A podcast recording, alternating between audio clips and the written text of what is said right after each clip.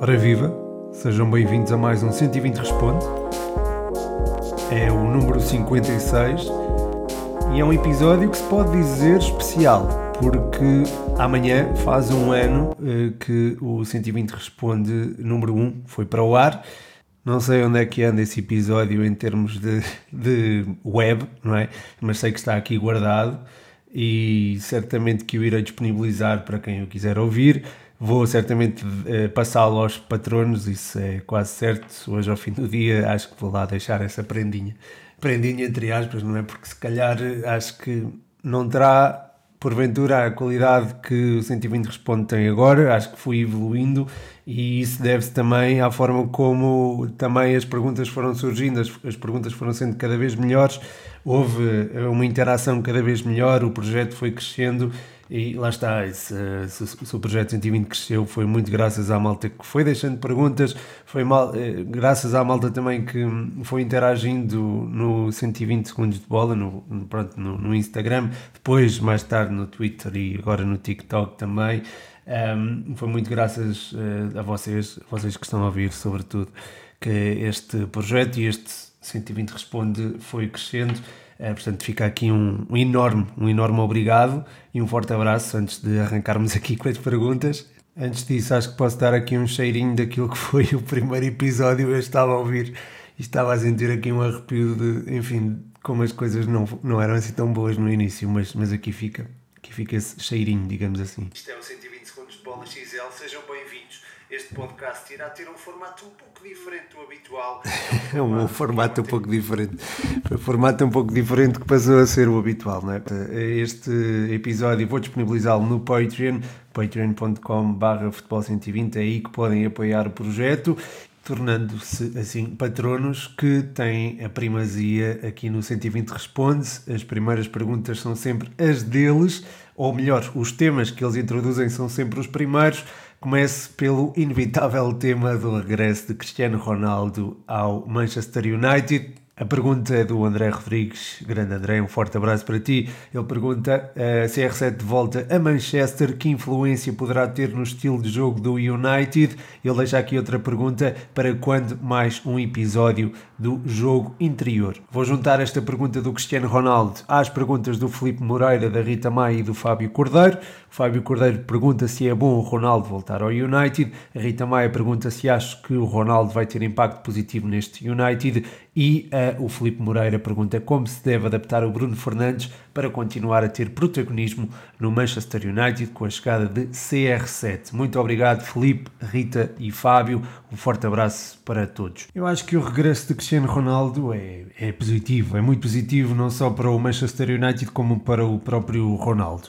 O Manchester United vai faturar imenso em camisolas, vai ter uma referência ofensiva da qual precisava já há algum tempo e, e, Ronaldo vai poder voltar, voltar não, ser definitivamente aquele número 9. Eu acho que o Ole Gunnar Solskjaer vai fazer dele o tal número 9 que andava à procura e uh, o próprio Cristiano Ronaldo vai atuar nessa posição, vai jogar num lugar onde é adorado, vai jogar na Premier League, continua, a meu ver, a ter a capacidade para o fazer. Portanto, eu acho que há aqui uma conjugação de fatores que é benéfica para ambas as partes. Esta parte ficou gravada no TikTok, só para, para que saibam.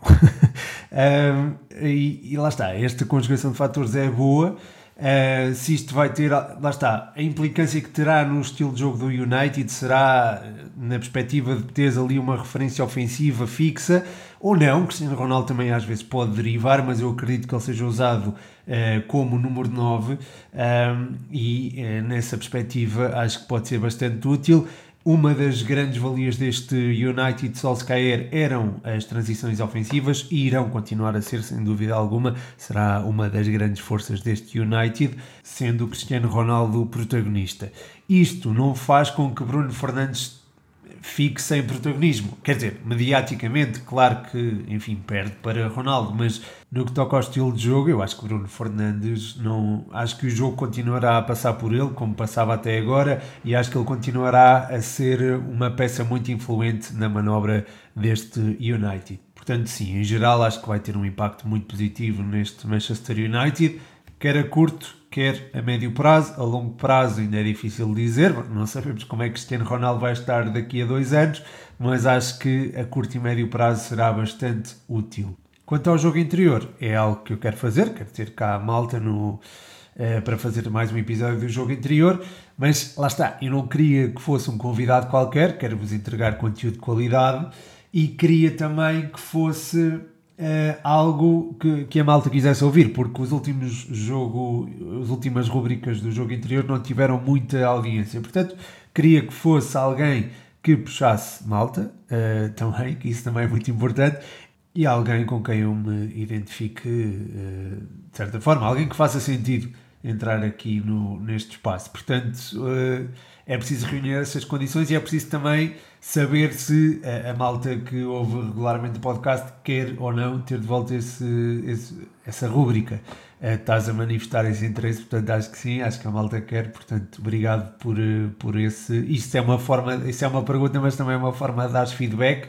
Portanto, uh, malta, se quiserem, já agora, a malta que estiver a ouvir, se quiser mais uma um episódio do jogo interior, uh, vão-me dando feedback, eu vou reunindo esse feedback e depois vou articulando para ver qual o melhor jogador. Uh, já agora, se conhecerem algum jogador que achem que se pode enquadrar uh, para, para, aparecer aqui no, no podcast, é, é, só dizer e vamos falar. Ah, tenham em conta que os clubes normalmente não deixam os jogadores falar ou não deixam, não dão assim tanta liberdade quanto isso. Mas às vezes dá para contornar a situação. Normalmente os melhores convidados é malta de fora, malta de outros países, malta portuguesa que esteja noutros países. Portanto, nesses critérios podem surgindo nomes e depois eu entro em contacto com eles. De seguida, perguntas sobre o Wolves, um, o João Maria Blanco do Spanenka, que também são patronos, muito obrigado. Pergunta o que falta para o Wolves de Bruno Lage carburar.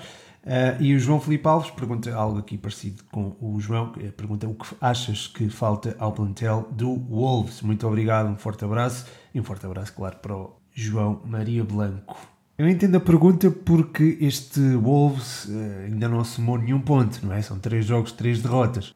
Duas de, das três derrotas do Wolves foram em frente a equipas dos Big Six, a outra foi frente ao Leicester fora Uh, além disto, há um modelo de jogo a ser implementado, há toda uma adaptação, pelo que eu acho normal este início de época dos Wolves. Isto foi gravado também para o TikTok, depois se quiserem ver, uh, mas, mas lá está, a ideologia de Bruno Lage está a ser implementada, apesar do sistema ser o mesmo, ou pelo menos parecido com o de, que Nuno Espírito Santo tinha implementado no Wolves, há nuances diferentes.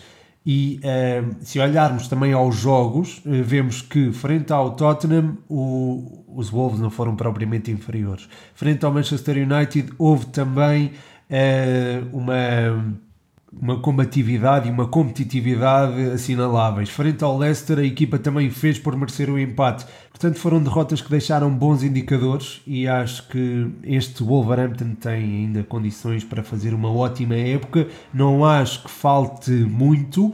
Uh, falta eventualmente um avançado e, e, já chegou o Ishin Wang do Leipzig e acho que pode ser uma boa alternativa ao Raul Jiménez é um jogador que também pode jogar na largura, pelo que eh, acho que já não falta nada a este Wolves para se poder afirmar na Premier League e uh, continuar a ser aquela equipe entusiasmante que já tínhamos visto no passado, embora com, lá está, nuances diferentes. Da Premier League para a Primeira Liga, uh, tem aqui uma pergunta de David Cruz, também patrono. Muito obrigado, David, pelo teu apoio. Um forte abraço para ti. A pergunta é: uh, Nakajima irá ajudar numa época tranquila do Portimonense? Abraço, outro abraço para ti. Eu acho que este Portimonense uh, está confortável a jogar em situações de, de contra-ataque, ou seja, uh, jogando com muito espaço nas costas da defesa contrária, não o tendo, tem algumas dificuldades. Nesse sentido, acho que o Nakajima pode ajudar, porque é um jogador que tem capacidade para dar esses rasgos e tem muita, muita capacidade técnica. Não se afirmou, por exemplo, no Futebol Clube do Porto, mas vimos o que ele fez em Portimão e o que fez em Portimão foi de imenso valor. Pode voltar a, a trazer esse mesmo valor Uh, se for esse o caso, acho que uh, tem aqui, o Portimonense tem aqui uma peça importantíssima para, para o seu futuro e para ajudar na tal época tranquila que estavas a dizer. É um jogador que também em situações de contra-ataque se sente bem, portanto, não só no jogo posicional, onde o Portimonense precisa de facto de alguém, uh, como também em situações de contra-ataque, o Nakajima pode ser bastante útil. Resta saber que Nakajima irá aparecer em Portimão. A seguir, o podcast universitário, Rafael Vieira. Um forte abraço para ti, Rafa. Uh, muito obrigado pela, pelas questões. Uh, pede aqui uma reflexão da desilusão do Santa Clara e do sonho do Passos e reflexões ao sorteio da Champions e da Liga Europa. Relativamente ao Santa Clara, eu entendo perfeitamente que digas isso, porque a equipa vinha a fazer uma boa, um bom trajeto e acaba uh, eliminada, mas eu acho que acaba por ser vítima do próprio sucesso, porque, uh, enfim, frente ao Scoopy já era esperado passar, mas, por exemplo, a Olímpia Ljubljana era uma equipa com, enfim, já, já era de outro patamar competitivo. Ganhar ao Partizan, ao Partizan em casa não foi propriamente fácil e acho que é algo que deve ser valorizado. Depois a derrota 2-0 na Sérvia, uh, fruto de erros individuais, acaba por ser uma desilusão, mas é face àquilo que a equipa já tinha apresentado. Portanto, eu acho normal o, a, a, campanha que o Santa Clara fez. Normal não, até acho bem sucedida. Portanto, acho que aqui uh, acho que há que dar os parabéns a Daniel Ramos.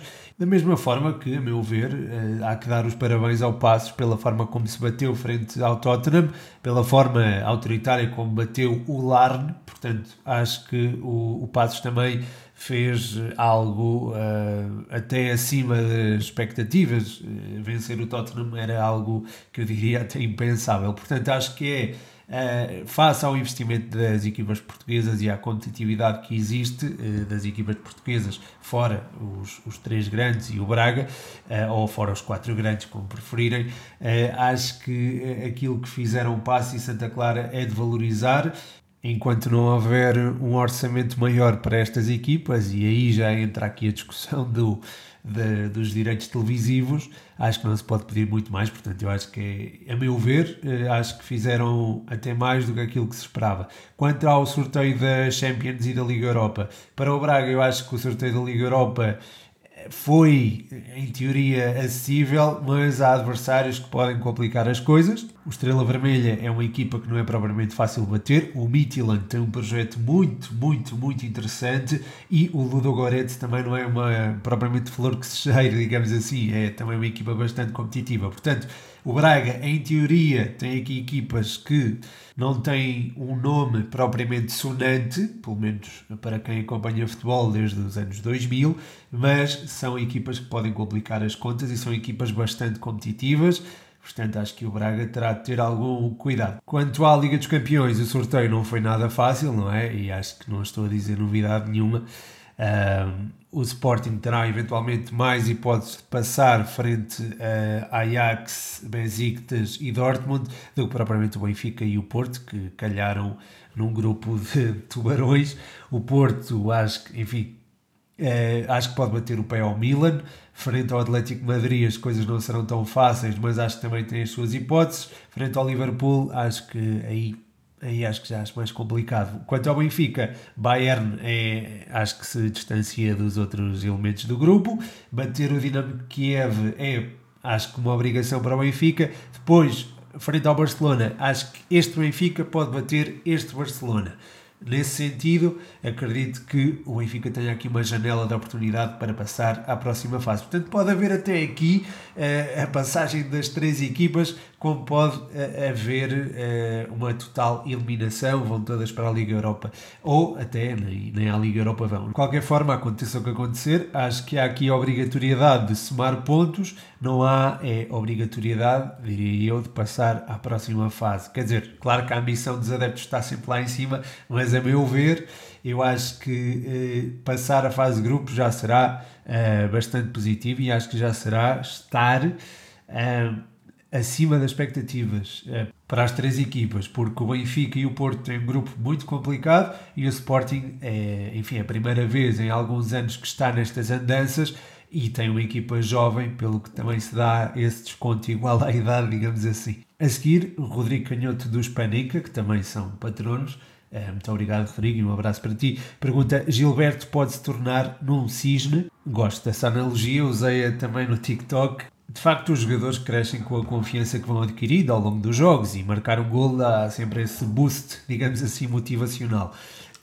Gilberto pode ter esse boost, mas, a meu ver, isto é uma opinião pessoal, não ultrapassa Diogo Gonçalves neste esquema de três centrais. Acho que o, o lateral português, agora lateral português, é, é, encaixa ali que nem uma luva e acho que poderá evoluir para se tornar num lateral digno até de seleção nacional. Ainda no Benfica, e saindo das perguntas dos patronos, tem aqui uma pergunta do End Days Off que pergunta eh, por que Carlos Vinícius não tem lugar no 11 de JJ. Muito obrigado pela pergunta e um abraço para ti. Eu acho que eh, Carlos Vinícius tem lugar no 11 de JJ. Eu acho que ele oferece as características que Jorge Jesus eh, valoriza, nomeadamente o ataque ao espaço. É um jogador com faro de golo. Agora, eu não sei o que é que se passará nos treinos para que Jorge Jesus não, não aproveite Carlos Vinícius tenho quase a certeza que ele irá marcar muitos gols ao serviço do PSV e acho que será muito aproveitado na Liga Holandesa.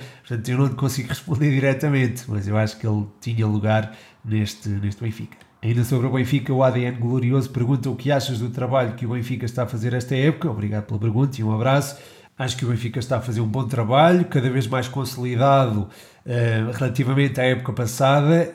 Uh, o esquema de três centrais está cada vez mais rotinado. O, o, o 4-4-2 é algo que também está bastante bem assimilado. Portanto, há aqui dois esquemas com os quais Jorge Jesus pode jogar e há também soluções no plantel que, uh, enfim, dão garantias e dão boas perspectivas de sucesso a curto, médio prazo. Um, a seguir, uh, o que achas sobre a subida do Benfica ao primeiro lugar? Lembrar que estamos na quarta jornada, a pergunta é do Sporting Updates, obrigado e um abraço. Uh, eu acho que esta subida ao primeiro lugar, uh, sim, é certo que temos que ter em conta que estamos apenas na quarta jornada, mas o Benfica já demonstrou um futebol que é diferente do apresentado durante a época passada. Frente ao tom dela, não acho que tenha estado tão bem, eu acho que aí a fadiga foi, de certa forma, importante e foi relevante para que a equipa se exibisse àquele nível. Ao longo da época vai haver Champions, eh, vai haver taças uh, e campeonato, portanto há que gerir isso tudo. Acho que o Benfica tem plantel para que essa gestão seja efetuada. Agora não sei é se o facto da equipa ter disputado oito jogos no espaço de um mês não será, uh, ou não terá neste caso, o seu preço a pagar porque de facto, eh, enfim, a equipa pode encontrar-se algo desgastada, mas de qualquer forma há soluções suficientes para que este Benfica possa, não, possa superar eh, os, as diferentes adversidades que possam surgir, e quando falo em adversidades falo em eh, eventuais casos positivos, eventuais lesões. Acho que o Benfica está mais do que preparado, este plantel está mais do que preparado para suprimir esse tipo de situações. A seguir, o Bruno Gabado pergunta: Weigl ou Palhinha? Portanto, uma pergunta para colocar polémica aqui, não é, Bruno? Mas obrigado por ela e um abraço para ti. Eu acho que são jogadores com características diferentes, apesar de atuarem em zonas semelhantes do terreno. O Weigl é um jogador que Uh, gosta de um jogo mais, uh, mais apoiado e eu acho que nesse aspecto é melhor do que Palhinha, mas Palhinha é um jogador mais completo porque se integra muito bem no, no futebol mais apoiado, mas também num jogo mais direto. Ele próprio assume protagonismo nesse na circulação de bola, é um jogador que tem eficácia no passe, o Weigl também, no, jogo apoiado é muito bom, acho que é superior a Palhinha, mas no cômputo geral acho que Palhinha é melhor, até porque também é, é alguém com mais golo, e, uh, agora tem-se visto mais, não é? E é alguém que também revela maior capacidade técnica e maior impacto físico no jogo. De qualquer forma, o Weigl é também um belíssimo jogador e é alguém que pode vir a ser muito importante na época do Benfica. De seguida, tenho aqui duas perguntas uh, do André Guerreiro e do Dani Janota, ambas sobre o Sporting. O André pergunta, na tua opinião, qual a posição que achas que o Sporting devia reforçar?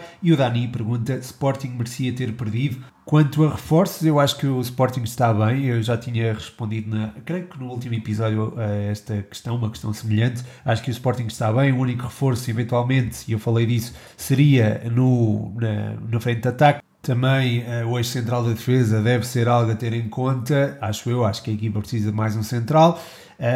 mas, mas de resto, acho, está bem. Acho que este Sporting está bem. Uh, no ataque tem Tiago Tomás, que pode ser uma alternativa viável a Paulinho. Eventualmente alguém que possa fazer as alas e que possa também ser uma referência ofensiva. É difícil encontrar esse jogador, mas eu acho que esse jogador, e já tinha dito até no episódio anterior, é Beto, do Portimonense, mas não sei até que ponto estará dentro da, do orçamento do Sporting. Uh, talvez um, um, jogador para, para o ex-central da defesa possa ser uh, o reforço de que o Sporting precisa, mas de qualquer forma eu acho que este Sporting está tem também um plantel bastante completo. Quanto ao jogo com o Famalicão, se o Sporting merecia ter perdido, eu acho que é, pronto, acho que esta coisa da justiça no futebol é sempre muito relativa. Um, é, é, um facto que o Famalicão produziu bastante, esteve muito perto do gol em vários momentos e acho que podia perfeitamente ter saído com a vitória. O Adam foi eleito pelos patronos do 120 como o, o jogador da jornada e por alguma razão, e eu concordo com eles mas acho que não posso dizer que, enfim, que o empate é injusto para o Famalicão, ou que é injusto para o Sporting, ou que é justo para algum deles. A justiça no futebol, lá está, é sempre relativa. Acho que o, enfim, acho que o Famalicão podia ter saído com a vitória, até o Sporting podia ter saído com a vitória, portanto, acho que qualquer resultado naquele jogo uh, seria, de certa forma, aceitável, eu acho que posso usar esta palavra, aceitável. Do Sporting passo para o Porto, Dani Janota também pergunta quem dá um melhor rendimento ao Porto, Bruno Costa ou Vitinha? Olha, o Bruno Costa dá maior qualidade no passe, maior fiabilidade no posicionamento. O Vitinha dá mais magia, dá mais criatividade ao meio campo, é alguém que pode furar também com outra uh, capacidade. Portanto, são aqui dois jogadores que uh, têm características diferentes e que podem encaixar em simultâneo ou separado, mediante o adversário do Futebol Clube do Porto e mediante as dificuldades que uh, uh, os dragões possam enfrentar. Portanto, é difícil dizer qual deles dá o melhor rendimento, mas acho que ambos uh, poderão ser mais valias a curto e a médio prazo neste Futebol Clube do Porto, sem dúvida alguma. Aliás, no caso do Vitinho, até diria longo prazo, porque acho que é um jogador que tem, uh, tem mesmo uma capacidade técnica fora do vulgar e pode gerar um encaixe financeiro bastante interessante para o Futebol Clube do Porto. E já que falo dos grandes, Miguel Vicente pergunta que clube achas que vai ser campeão da Primeira Liga? Muito obrigado, Miguel, e um abraço para ti. Eu acho sempre difícil fazer estas previsões. Uh, o Benfica está muito bem estruturado, está agora na frente do, do campeonato, mas vale o que vale porque é a quarta jornada. O Porto tem boas soluções no seu plantel. Uh, o Sporting também tem um plantel bastante completo, tem uh, aquela solidez de quem acaba de ser campeão, portanto, Uh, os três do costume que vão lutar pelo título, não me atrevo ainda a, a sugerir um campeão. O Afonso Padrão pergunta do Stuga quem passa na Champions. Obrigado, Afonso, e um abraço para ti.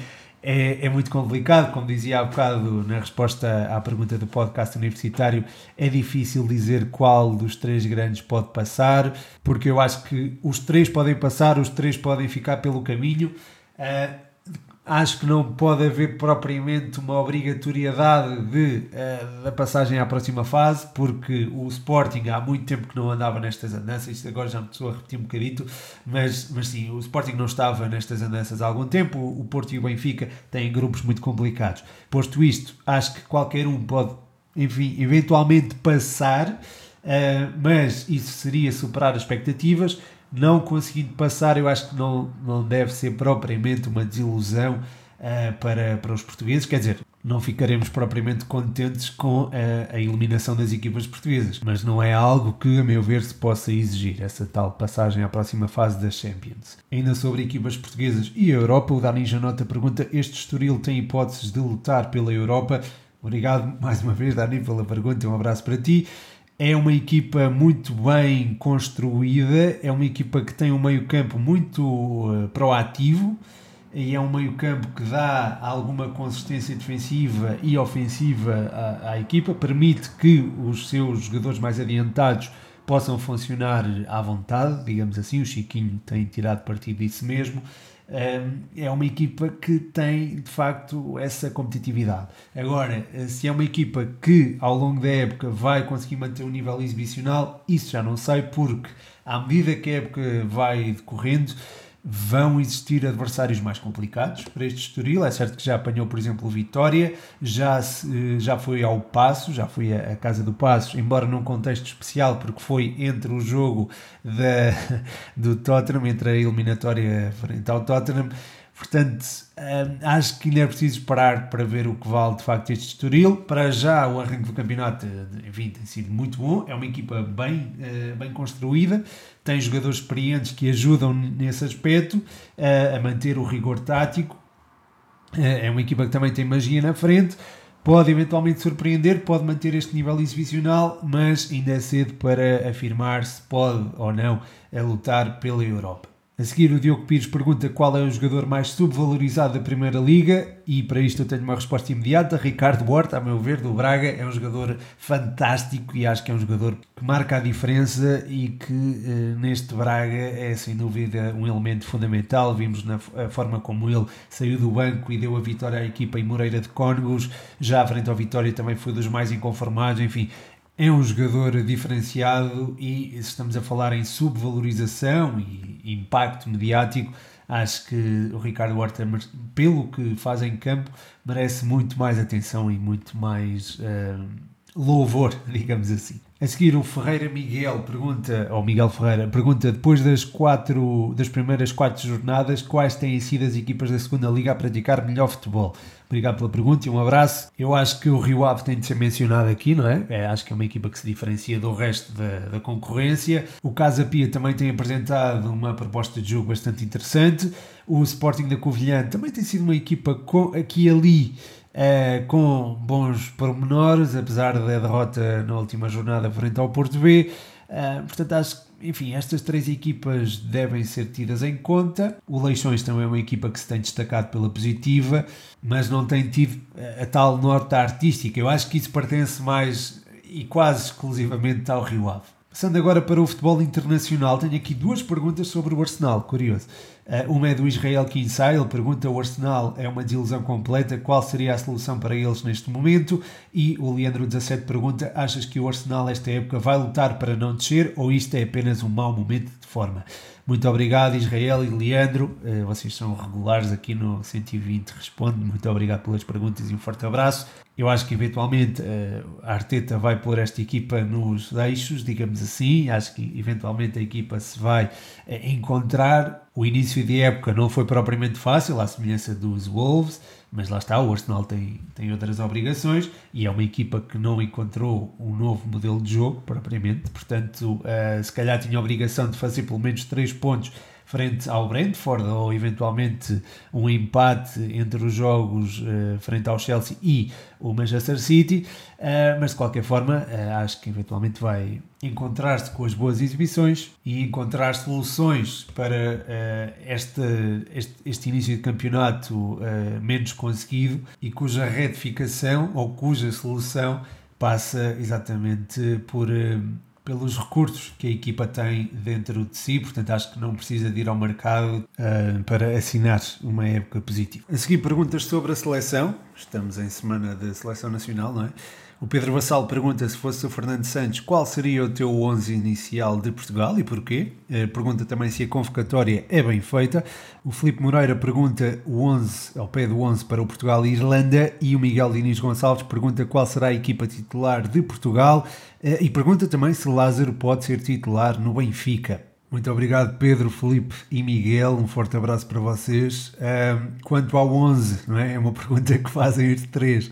Uh, jogaria com Rui Patrício na baliza, uh, João Cancelo na direita, no eixo central Pepe e Ruben Dias, claro, depois o Nuno Mendes na esquerda, depois o meio campo, aqui já entram algumas variantes, eu acho que perante um, a maior força física desta Irlanda é preciso alguém para disputar as segundas bolas e que seja forte, uh, tenha impacto físico, aliás, no jogo, João Palhinha entra, eh, a meu ver, de caras nesse 11, juntamente, eventualmente, com Danilo, que pode dar esse aporte físico também. Eh, mais, mais adiantado, jogaria eh, Bruno Fernandes. Depois, no ataque, Diogo Jota sobre uma ala, Bernardo Silva na outra, embora se calhar seja preferível alguém com maior, lá está, com maior capacidade física e aí pode entrar se calhar Ronaldo, ou seja, Diogo Jota e Ronaldo em ambos os flancos e André Silva na frente para batalhar com os centrais. Quanto à convocatória, eu percebo-a à luz das experiências que Fernando Santos pode fazer, no particular com o Qatar, ele mencionou isso mesmo, e acho que, enfim, muito, há muitos uh, estreantes, ou melhor, não há assim tantos, mas ao Diogo Costa e ao Otávio, uh, o Gonçalo Inácio lesionou-se hoje e creio que não vai à seleção também, mas há aqui espaço para estrear novos jogadores e, e e há também a possibilidade de dar oportunidade a jogadores como o Pote, por exemplo, o, o próprio Rafa pode também ganhar espaço dentro da, da seleção. João Mário, mesma coisa, portanto há aqui espaço para que eh, novos nomes se afirmem e entendo a convocatória também nesse sentido. Quanto ao Lázaro ser titular no Benfica, pode ser, eh, enfim, eh, ao longo da época pode se tornar titular, não terá tarefa fácil, porque tanto numa ala como na outra, e ele pode fazer ambas, mas tanto numa ala como na outra há jogadores com as rotinas que Jorge Jesus pretende para os flancos e são jogadores estabelecidos, muito bem estabelecidos e são bons jogadores. Portanto, acho que tanto o Grimaldo como o uh, Diogo Gonçalves, a meu ver, o titular neste momento da ala direita do Benfica, são jogadores que não darão grande espaço para que apareça alguém e se afirme. Não, acho que mesmo com este gol, por exemplo, do Gilberto, não há assim grande contestação à titularidade de Diogo Gonçalves. Portanto, não terá a tarefa fácil, mas é um jogador que traz muita qualidade, traz versatilidade e acho que o Benfica ganha imenso com a sua contratação, acho que precisava de alguém para as alas, precisamente alguém com este perfil que pudesse fazer ambos os flancos. Continuando aqui no mercado, o Foot Português pergunta como analisas o último dia de mercado. O último dia de mercado é hoje, não é? E ainda há negócios por fazer, portanto ainda não posso muito pronunciar sobre isso. Acho que o Lázaro vai ser confirmado pelo Benfica, eventualmente. Uh, o Beto pode arrumar ao Porto, eventualmente, ou à Udinese, portanto isso também seria interessante. Poderão haver outros negócios uh, que serão efetuados agora sobre o fecho do, do mercado, mas ainda é, é cedo para fazer uma análise. De qualquer forma, eu percebo a pergunta.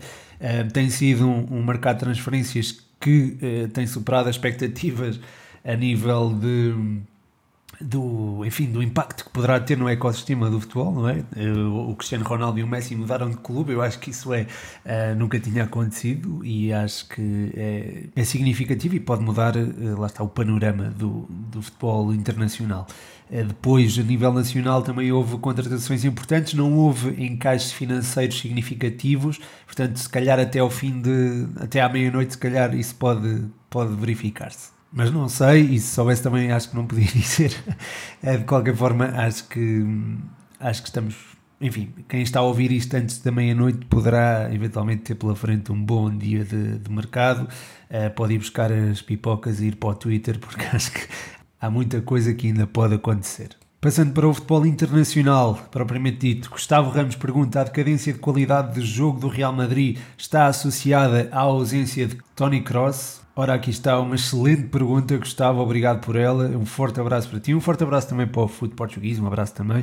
Eu acho que a perda de qualidade do Real Madrid já vem desde a época passada, portanto não é propriamente relacionada com Tony Kroos que já estava presente. É certo que esta época ainda não apareceu e que a equipa se tem ressentido. Aliás, acho que qualquer equipa se pode ressentir da ausência de Tony Kroos, que é um jogador que eh, no capítulo do passe é inigualável. E acho que, claro, qualquer equipa iria, iria sentir a falta dele.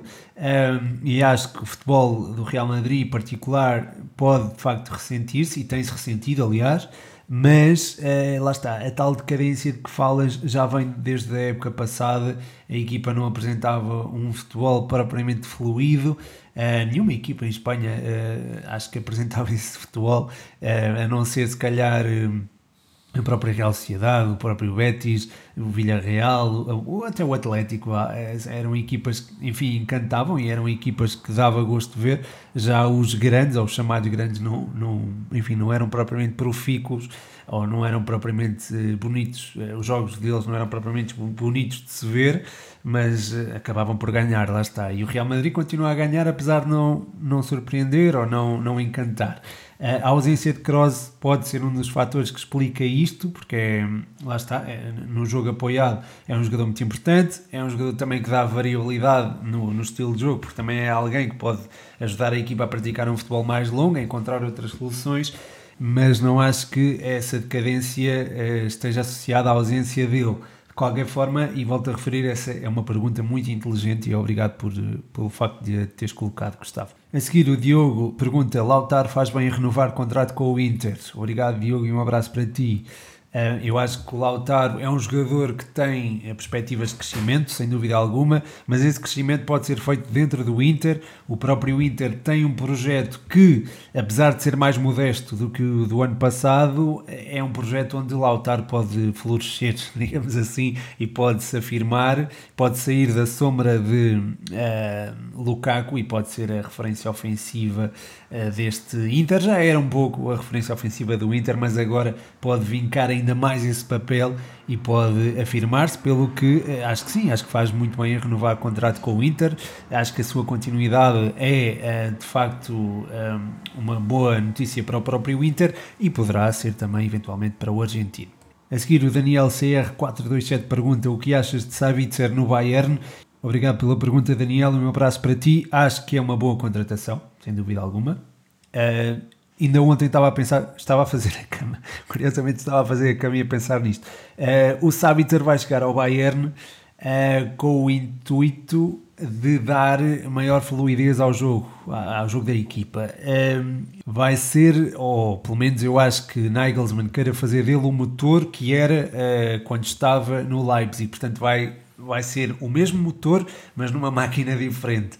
Eu acho que é de facto uma ótima oportunidade para Sabitzer crescer como jogador, para Nagelsmann implementar o seu estilo de jogo e para ele próprio, o Nagelsmann, ter também eh, maior controlo, digamos assim, porque eu acho que isto ultrapassa a esfera futebolística, para ter maior controle sobre o balneário, sobre os egos que povoam o balneário. Já se fala na possível saída de Lewandowski, até agora eh, às 2h40 não, não há notícias da sua saída. E acho que com o fechar do mercado as coisas poderão ficar estabilizadas a nível do balneário, deixarão de existir distrações e acho que o Bayern pode voltar a apresentar o seu futebol com Sabitzer a, a ser o puzzle, a peça do puzzle eh, que, de que eh, Julian Nagelsmann precisava para agarrar o balneário e para construir uh, o seu estilo de jogo que tem tudo para, para vingar. Se ele conseguir exportar a ideia do, do Leipzig, eu acho que este Bayern vai ser encantador.